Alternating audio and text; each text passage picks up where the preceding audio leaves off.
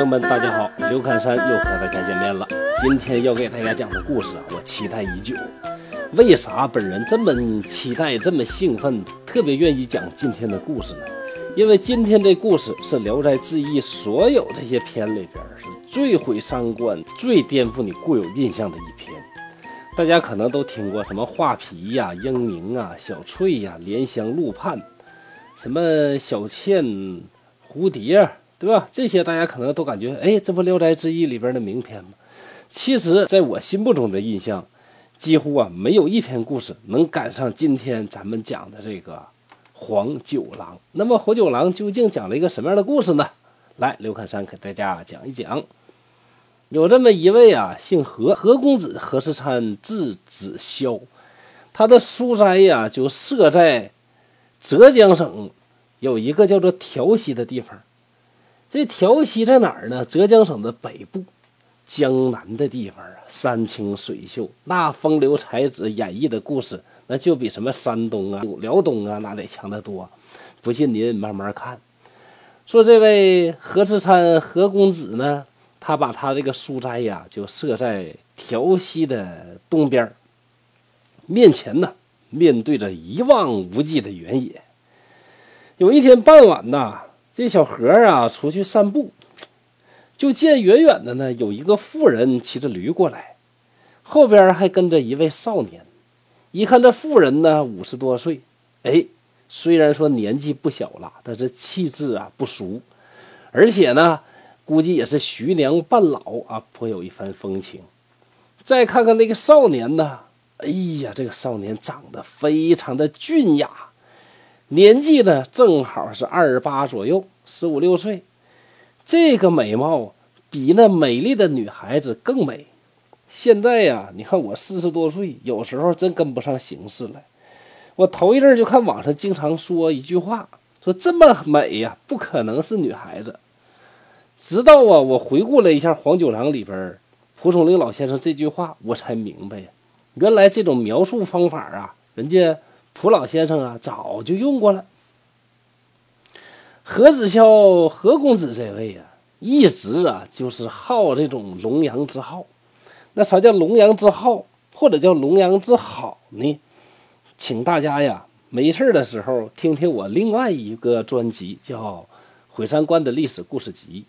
那个时候我网名还不叫刘侃山呢，嗯，但是那套专辑呀，由于种种原因呢。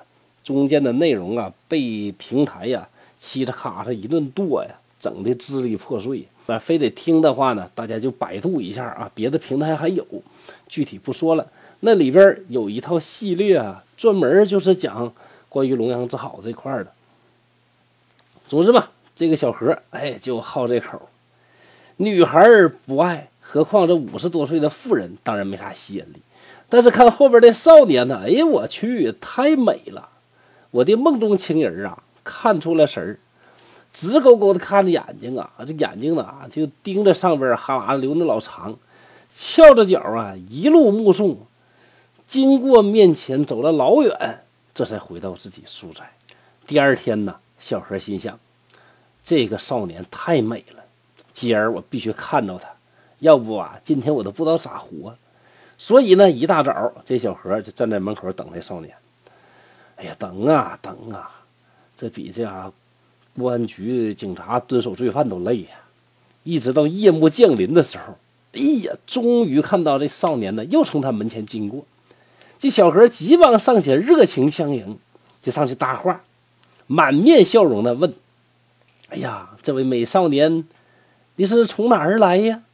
少年就说了：“哎呀，小生呢，从外祖父家里边来。”这和尚赶紧的就拽这少年，哎，走走走走走，你到我家一坐，啊，休息一会儿嘛，聊聊天这少年推辞，哎呀，不行不行啊，大哥呀，我这个时间很紧呐。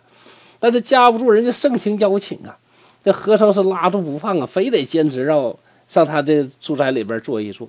这少年没招啊，就跟着进去了。坐了一小会儿就要告辞，嗯，说啥也不能再留了。和尚没办法啊。拉着少年的手啊，跟着他一起出门。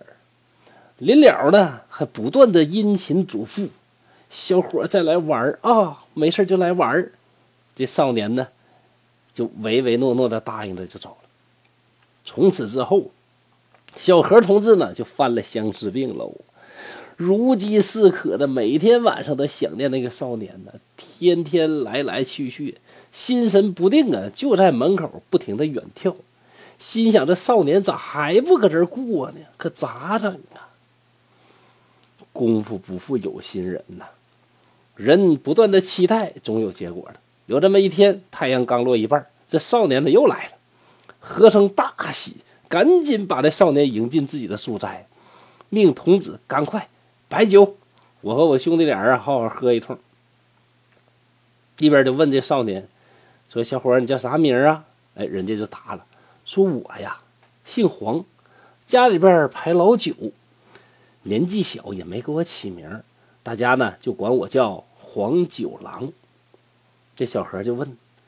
那没事儿，你就搁我这门口过来来回回，呃，为什么呢？少年就说：“别提了，我的母亲住在外祖父家，经常生病，我呀就得去看望母亲。酒过三巡，菜过五味，那九郎就想走，和生拉住少年的手，挡住他的去路，咔啦一声把门锁都给烙上了。这呀，就是说，如果软的不行啊。”就得来半软半硬的。那九郎一看无可奈何，咋办呢？只好红着脸啊，又坐下。两个人点上灯，共同说话。这九郎说话的语气、神态呀，那小模样啊，比女孩更温柔，是比女孩更可爱。这和尚一看呢，更加把持不住了。哎，说话里边啊，不停的就整点这段子啊，整点那段子啊。这玩意儿嘛，这个本人呐。这虽然说对这事儿挺感兴趣的，但是本人并不是那种类型哈，你懂得。所以说人家这套笑话跟咱平常讲那套段子有啥区别呢？这还真不知道。总之吧，这小伙呢让人逗的就羞答答的脸朝着墙。不一会儿，小何一看时机已经成熟了，该干点啥那咱就得干点啥，就拉着这少年呢，就是这黄九郎一起睡觉。哎呀，这九郎当然不同意了。坚持说不行啊，哥呀，俩人在一起睡，我睡不着啊。搁家我都自己睡。这和声呢，就各种的，又是软的，又是硬的，半软半硬的，半软不硬的，不软不硬的，就各种方法就死吧。最后九郎没办法，就把衣服解开，穿着裤子睡下了。这小何一看，妥啊，成功一半了。灯一吹，哎，过了一会儿呢，就。慢慢的，这个脑袋呢就开始窜窜窜窜，从自己枕头上呢就窜到九郎那个枕头上，那手也没闲着，就要抱人家。本人呢，刘侃山再强调一下，本系列专辑我讲究的是不删不改的《聊斋志异》，所以说这些内容的描述呢，可能我适当的做了一点点的修饰，或者翻译成现代汉语，翻译成东北话的时候，呃，多少呢有那么一点味道上的改变，但是意思和内容绝对。是非常尊重原文的啊，所以这些话是蒲松龄说的，不是俺刘侃山说的，这个大家见谅。接着说，这小何呢就去伸手去抱人家，要求啊做那种羞羞的事情。那九郎呢就生气了，说：“我以为啊你是文雅之士，想与您结交才住了下来，那你这种行为，那不是禽兽之爱吗？”过了一会儿，天上是繁星闪闪，夜已经深了。九郎起身便走，和生啊，看着九郎的背影，心里边的后悔呀，哎呦，我还是太着急了，这个事儿啊，急不得，勉强不来呀。这回九郎一走，要是再也不来，那我这一片苦心就付诸江河喽，非常的郁闷。但是呢，心里边呢，还是存着一丝侥幸。所以天天还在门口等，望穿北斗啊！又过了好几天，九郎终于又回来了。这小何啊，非常高兴地迎接他，并表达了歉意。表达歉意之后，那事儿该想得想，该办还得办，又拉到自己书斋里边，就非常庆幸了。还好啊，九郎啊，没有啊记仇，还跟我啊这么非常好的处。过了一会儿，又上床睡觉。那和生啊，又苦苦的哀求纠缠着九郎。九郎说：“哥哥您呐，缠绵之意我铭记在心。但是啊，你说男人之间呢，互相之间呢，交交朋友，处处哥们儿挺好，何必非得占万地呢？”这和尚呢，仍然是各种甜言蜜语的纠缠他，并且说：“哎，咱就是住一个床，聊聊天儿，搁一起睡觉，有啥了不起的？你放心，这回我肯定我控制自己啊，我要控制我自己啊。”这九郎呢没招了，只好同意。结果呢，哎，九郎睡着了，这小何呢又没干好事又开始呢搞那套。九郎醒来十分气愤，穿起衣服连夜就走了。这回呀，和尚是闷闷不乐，就像失去了什么一样，魂儿都没了，整日废寝忘食，一天天消瘦，一天天的憔悴，就派自己的童子啊，你呀别搁家待着了，出去去寻找寻找。我心爱的九郎啊，还来不来？究竟他一天天的都在啥地方？有一天呢，九郎又从和尚门口经过，就想啊，赶紧走过去，别让这个和尚发现了。结果和尚虽然不在，这童子在前边啊。童子一想啊，哎呀，主人给我留的任务啊，这不完成啊，我这屁股都得开花。赶紧上前把九郎拽到屋里。九郎一进屋一看，和尚那个模样啊。清瘦无比呀，就皮包着骨啊！九郎就大为吃惊，就问究竟啥原因呢？和尚以实相告，哭的是泪如雨下。九郎小声说：“这种关系呢，无异于我，也无异于兄台您呢，所以不愿意这样做。但是既然你非要那样不可呀，那我也没啥可顾惜的了。”和成一听，啥？你答应我了？乐完了。这九郎一走啊，病马上就好了。过几天完全康复了。这九郎呢，果然又来了。两个人呢，就开始做了那种嗯嗯羞羞的事情。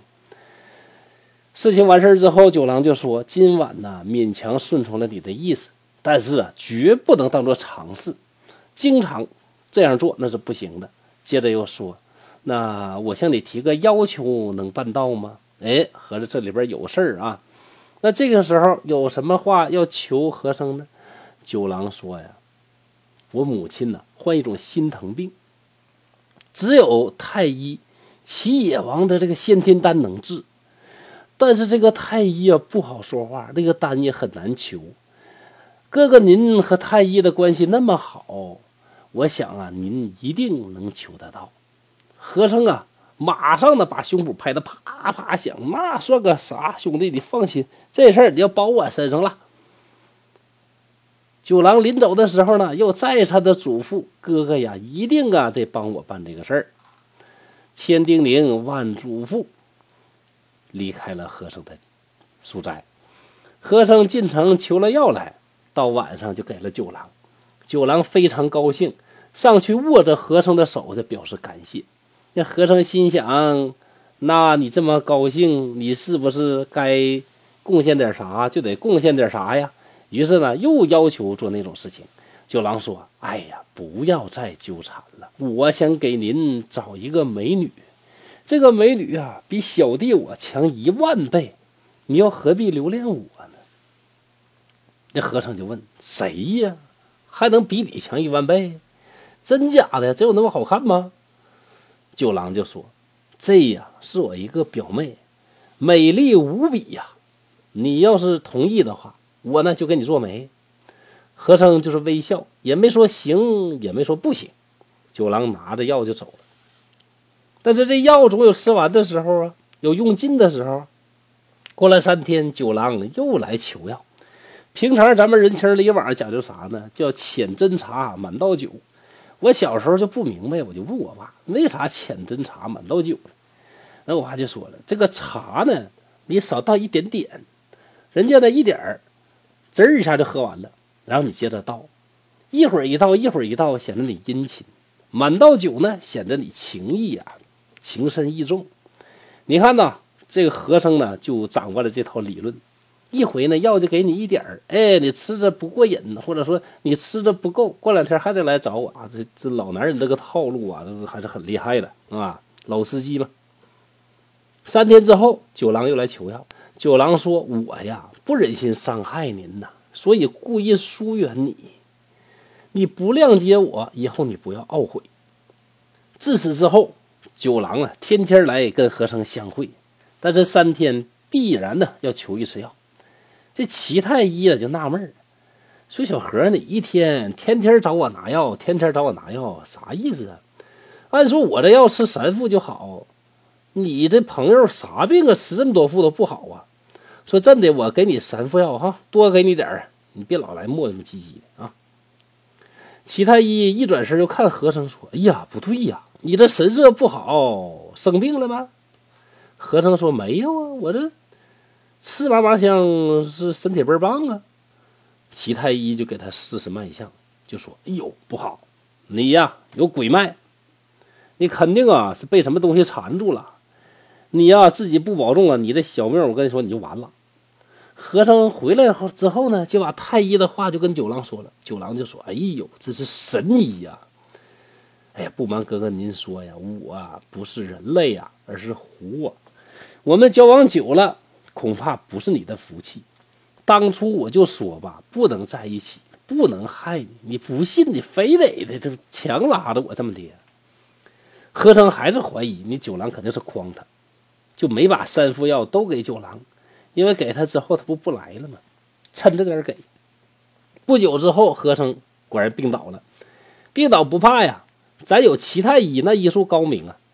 太医过来一看，你呀，你都不说实话呀。你说我咋帮你？你说咱兄弟一场，你现在魂儿都出窍了。你别说我呀，就是啥当年什么华佗在世，李时珍复生，他也救不了你。哎，没招，没招啊。那看过电视剧，你都知道啊。那大夫一摇头，那基本就拉倒了。果然呐，这个老何呀，这下就不行了。九郎天天来看，就说：“你呀，你不听我忠告，到底有今天了吧？你说咋办？”不久，和尚就死去了，九郎痛哭而去。要是其他的故事啊，到这儿就结束了。但这是《聊斋志异》，死了不要紧。死了既不耽误搞对象，也不耽误结婚，不耽误侍奉自己的父母，也不耽误剧情未来的发展。那这么说，未来剧情又朝哪个方向发展了呢？我们和生能不能也像前边那些位一样起死回生呢？那就得看我后文分解了。好，今天的故事就到这儿啊，请大家继续期待东北话趣说聊斋故事后面的精彩内容。刘克山在沈阳，祝大家幸福。